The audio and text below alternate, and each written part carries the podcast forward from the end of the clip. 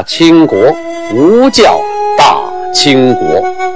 纪晓岚不姓纪，和珅他也不姓和。孝庄绝不能称呼自己是孝庄，叫声小主，那是你信口开河。摆手绢的都是妓女，绝对不是格格。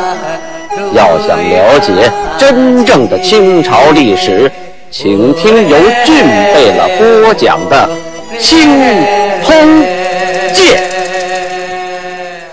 听众朋友们，大家好。上次讲到清太宗天聪六年，农历的壬申年，公元一六三二年，现在是明朝的崇祯五年正月初一呀。皇太极废除了三大贝勒并坐的制度，改成一个人面南背北独坐朝堂。从今儿开始啊，行元旦贺礼的时候，这个寒榻的两旁啊，又设了两个榻啊，就是寒中间坐着，两边啊一边远一点的地方啊，设了两个位置，命大贝勒代善。和贝勒莽古尔泰坐在一边一个。从此之后呢，国人朝见的时候，皇太极就开始南面独坐了。这八旗制度啊，最开始的时候啊，八旗各个贝勒啊，带着大臣来朝见的时候，是不论旗分的。什么意思呢？就是不管你哪个旗啊，大家一块来朝见。呃，都是以年长的先来，年幼的后来，按这个顺序来啊，谁岁数大来。从今年开始呢，开始呃又分开了啊，按照旗，按照你归属哪个旗来排顺序。首先来朝见的呢是整黄旗，第二排的后边是镶黄旗，再往后边是整红旗，第四整白旗。第五是镶红旗，第六镶白旗，第七镶蓝旗，第八整蓝旗。这个顺序啊，并不是说哪个旗大哪个旗小，而是按照八旗驻防的方位，他们的站位来进行的。比如说北京城吧，啊，两黄旗在北，两红旗在西，两白旗在东，两蓝旗在南。所以在站位的时候、座位的时候，他们也是这样做的。坐在左边的都左边，坐在右边都右边。啊，在沈阳盛京呢，有个十王亭，很有特点的。啊，中间呢是一个八角亭，皇帝坐的地方。然后左边呢也有五个亭，右边五个亭。离皇帝最近的这两个啊，是那个两个左翼王和右翼王，就相当于这个两个大贝了啊。一人带四个旗。然后呢，按方位，啊，皇帝坐好了，他的右手就是整黄。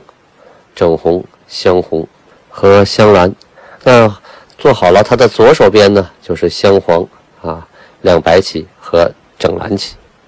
这是按八旗方位住住房啊，和坐呀，还有行军打仗啊，都是按这方位来的。所以就是左一个，右一个，左一个，右一个，左一个，右一个，按照这个顺序啊，距离皇帝啊，距离韩谁比较近，谁就先来，这个顺序来朝见的啊。这个远近也是按照八旗方位。来来规定的，也不是按照谁近谁远、谁大谁小来规定的。好，说完了金国，皇太极已经一人独尊啊，自己称老大了啊，终于实现了这个政治大权啊一统在手的这个局面了。再说说明朝这边，明朝的叛将啊，叫登州界的叛将孔有德呀啊，打下了登州。前文书咱们提到过，第一次他从海上啊到达营口。呃，去增援大凌河城，主要起牵制的作用，差点死在海上。后来呢，他从陆地又去增援大凌河城，走在路上遇到大雪啊，缺粮断饷了，就跟逃过来的李九成俩人一商量，反了啊。呃，当时啊，登来的总兵叫张可大，带着兵去剿这个无反叛力量。巡抚孙元化呀。啊就下了一纸文书，要翻脸，就给他拦住了。这个部队呀，剿他的部队啊，到了莱州，啊，遇到孙元化。孙元化咔咔又给拦住了，说你不要啊，这都是我的人，都是我从辽东招过来的，我手底下现在存的人也是辽东的，他们都是一伙人啊，遇到点问题反了，有情可原，啊，缺粮断饷嘛，我是一定能把他们招抚回来的，啊，呃，于是呢，这个张可大呀，就带着兵啊回到登州，到了年底呀，孔有德带着部队。围困了登州，张可大这请命要带部队出击，这个孙元化呀又把他拦住了，说停一停啊，要安抚他，他打我们他也打不下来呀，这么大个城啊，这个登州啊那是很大的一个城，而且还有一座水城可以连接海上，火炮也众多啊，而且这个孙元化这个人呢就擅长使火炮，靠的石火炮发家的，所以他根本不在乎说。这一千来人就能把我的城打下来，所以他觉得还是可以招安的啊，是安抚之政策啊，完全可以解决这个问题。这个张可大呀跟他说：“你想错了，这些人反到今天了，要投降他早就投降了，为啥打你老窝啊？”哎呀，说这把利害关系给他掰开揉碎了讲。孙元化呀根本就听不进去，可是呢，一次次的招抚啊，对方也不搭理他。于是使用推拖拉的政策，说这样，明年元旦，咱们俩一块出兵啊，打这波叛军。可到了元旦那天呢，孙元化没有发兵。到了第二天啊，终于发兵了，跟张可大一起夹击叛军，在城东展开了一场激战。这个张可大的兵啊，能征善战啊，武器精良啊，装备也到位。屡战屡胜啊，打了几场都胜利了。孙元化的部队可不一样，大部分呢都是辽东地区过来的人，而且跟这股反叛部队啊，平常都是哥们兄弟，要么就是亲戚啊，谁都熟，大家关系都挺好，根本就没有想打的意思。这个副将有个副将叫张道啊，和平常和这个呃这波反叛部队关系特好。一看这样，哎呀，我自己打自己都没有意思，率先啊找个理由逃跑了，就是说我打不过，我撤了。这这个张道一撤呀，这个张可大的兵啊一下子失去了一个肩膀啊，孤军作战了。这个张道的兵呢还有一半啊啊，不但没打，还投降了叛军。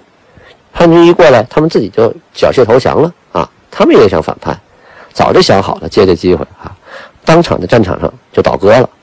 这一下子张可大可惨喽，啊，对方敌军的部队越打越多了，这张可大带来这些人呢，一下子心就慌了啊，人心一慌啊，这阵就乱了，是节节败退呀，啊，越打越抽抽啊，就不敢往前冲了。发现这敌军越来越多，而且旁边原来是我们部队，怎么现在冲我们打过来了？这全乱套了，这个啊。但是凭武力硬攻的话，孔有德的部队可是真的打不下登州城了。哎，正巧呢，这投降过来的张道的这一半人马呀，啊，商量好，商量好，你们就假装啊逃回城去，然后里应外合打开城门，这问题就解决了。哎，用计谋啊拿下登州城，这波败军呢就往回逃，逃到城门口啊就说我们打败了，我们要回城。这孙元化呀。想都没想就要开门啊！这张大可可是吓坏了，大喝一声啊，停！对孙元化说：“不可呀！刚才这波人帮着孔有德打我来着。”孙元化说：“你是打打了败仗，你打红了眼，打花了眼吧？这是我刚刚派出去的兵，我能见死不救吗？开门！”结果呢，一开门，这波兵丁涌进来之后，就成了内应啊。当时啊，这还要介绍一位，呃，耿忠明，啊，就在这个孙元化的军中任中军。这个耿忠明啊，咱们前边就介绍过啊，他弟弟耿忠玉在皮岛作乱，然后呢，是他有人说是他哥哥耿忠明指使的，所以朝廷啊一直想查这个事儿啊。这个耿忠明啊，此时正在孙元化的军中啊当中军一职，早就想。反了啊！不想跟明朝干了。这耿忠明这个人呢，字云台，叫耿云台祖上啊住在山东，后来呢就迁徙到辽东的盖州，就现在的盖县营口那部分啊，长得是面色漆黑呀啊，但是手掌呢洁白如玉，个子特别的高啊，魁梧大高个。努尔哈赤啊打辽东的时候，这耿忠明当时任千总。后来辽东失守啊，他就投靠了皮岛的毛文龙啊，在毛文龙麾下，毛文龙喜欢他这个大个子，能征惯战的，喜欢他，也收为了养孙啊，就是干孙子，赐给名叫毛有节啊。那前面说了，这个孔有德也赐了名嘛，叫毛永师。这几哥几个呀，哈，当初都是在这个毛文龙麾下的。一起出生入死，有福同享，有难同当啊啊，关系处的是相当的好。这个耿忠明啊，啊，在毛文龙的麾下混了一段时间呢，啊，毛文龙被杀了，啊，他就生气了，没法混了。说我的主帅啊，大将军何罪之有啊？被糊里糊涂的给杀了。于是呢，愤而离岛，他弟弟留在那儿了，他自己呀，不在那干了。就没什么干头了，啊！我大将军就这么冤死了，我我不在这干，哎，就跟着孔有德投到了登州，坐着海船到了登州啊，被巡抚孙元化授为中军参将。这个耿忠明啊，从毛文龙被害的时候，这心里就已经想，反了吧？这个朝廷太糊涂了啊！我们这波人在海外为了这个国家。出生入死，在这守着多不容易啊！嘿，说给弄死就给弄死了，啊！他就曾经啊，对孔有德说过：“大将军啊，指毛文龙啊，大将军啊，吆喝一旅啊，跋涉荒州，出万死以赴疆域，而卒以冤死啊！”这是说什么？说毛文龙啊啊，把这些义旅，就是说义军啊。给集合到一块儿，在荒岛上啊，艰难的跋涉啊，在在在边境啊，艰难的生活，出生入死，就为了恢复疆土，多不容易啊！这死的太冤了，糊里糊涂就被弄死了。我与尔直若己上肉耳，可欲欲久居此乎？这说我跟你呀，那就是菜板上那几块肉啊。你得想剁，拿起刀就剁了啊！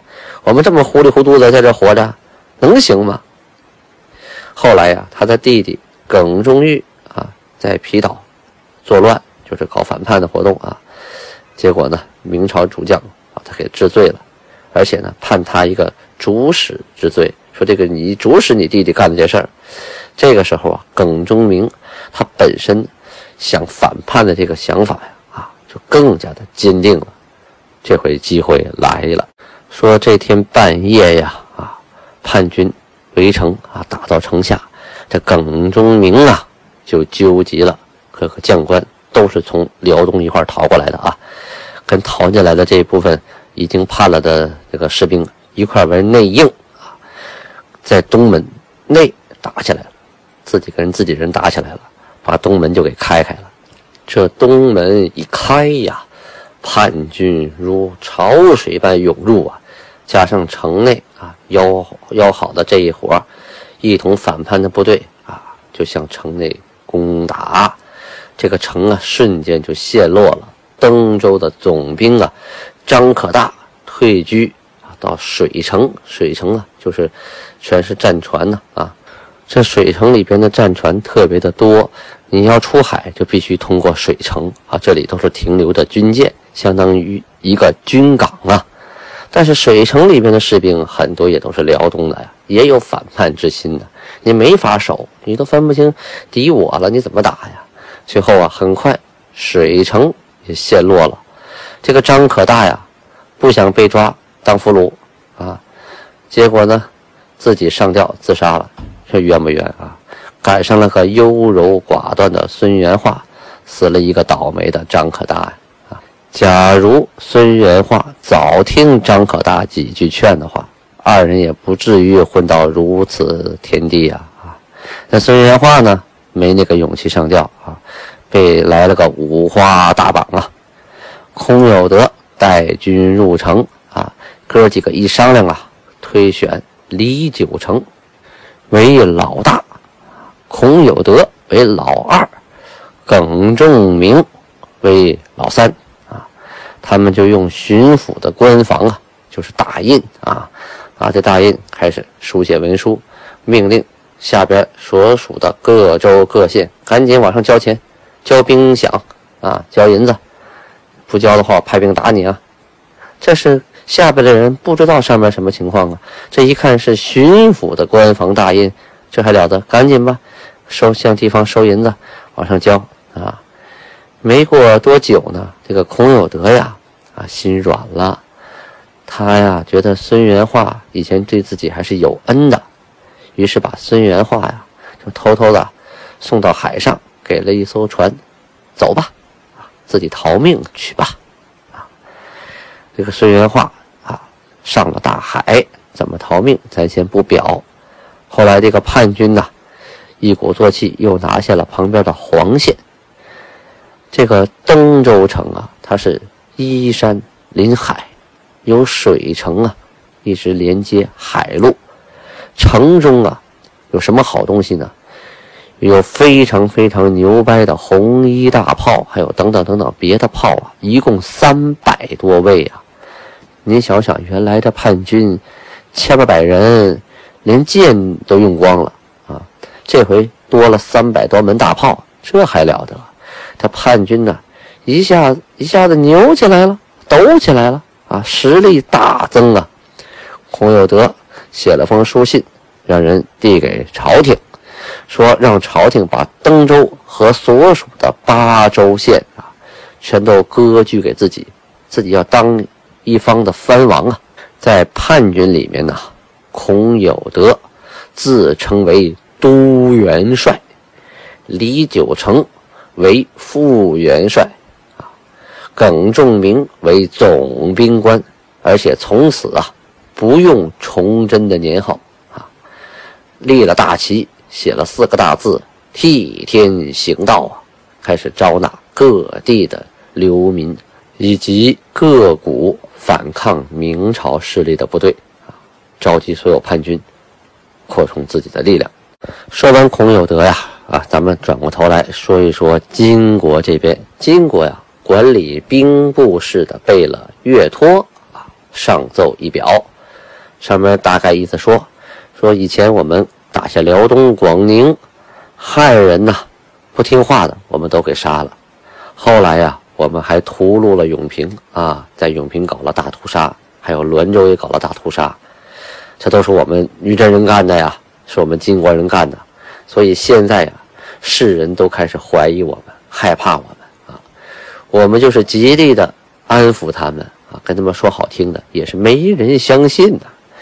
今天呢？哎我们得了大凌河城这么一堆人，我们应该借此机会呀，让天下人都知道，我们金国呀，不是以前的样子啊。我们对待降民是十分优待的。呃，我的意见呢，咱们要好好的啊，对待这波大凌河城的降民，通过此事做出样子来啊，做出榜样来，给别人看。他们一看，以后来投降的人就会越来越多了啊！不光如此，我们还得把以前的事情啊给他们解释清楚。老韩王以前做的事儿，还有阿敏贝勒做的那些事儿，跟我们没有关系，不是我们啊，我们主使的，我们本不想那么做。把这些事情跟天下人解释清楚，让他们更加信服于我们。呃，具体的赡养之道呢？我觉得应该主要是给予家事啊，让他们成家，这是最关键的。所以我建议呢，凡是一品官啊，投降我们的一品官，我们要把各个贝勒的女儿许配给他们啊。二品官呢，我们要把国中大臣的女儿嫁给他们。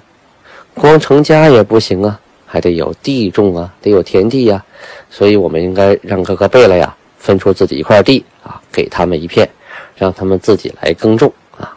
此外呢，我建议，目前每个牛录啊，都各取一对汉人男女啊，就一男一女，加上一头牛，从谁家出都行，只要原来是汉人就行了。要把这些人呢编为屯儿，变成两个屯儿啊，这些人都是自然屯了，他们都是平民了，再不是各个牛录里的奴隶了啊，他们在里耕种。呃，这个各个牛录里出人口、出耕牛的呀，我们也让牛录长官啊，给他们点钱补偿他们一下。毕竟你出了人、出了牛嘛，这出来的人呢啊，形成这两个自然屯。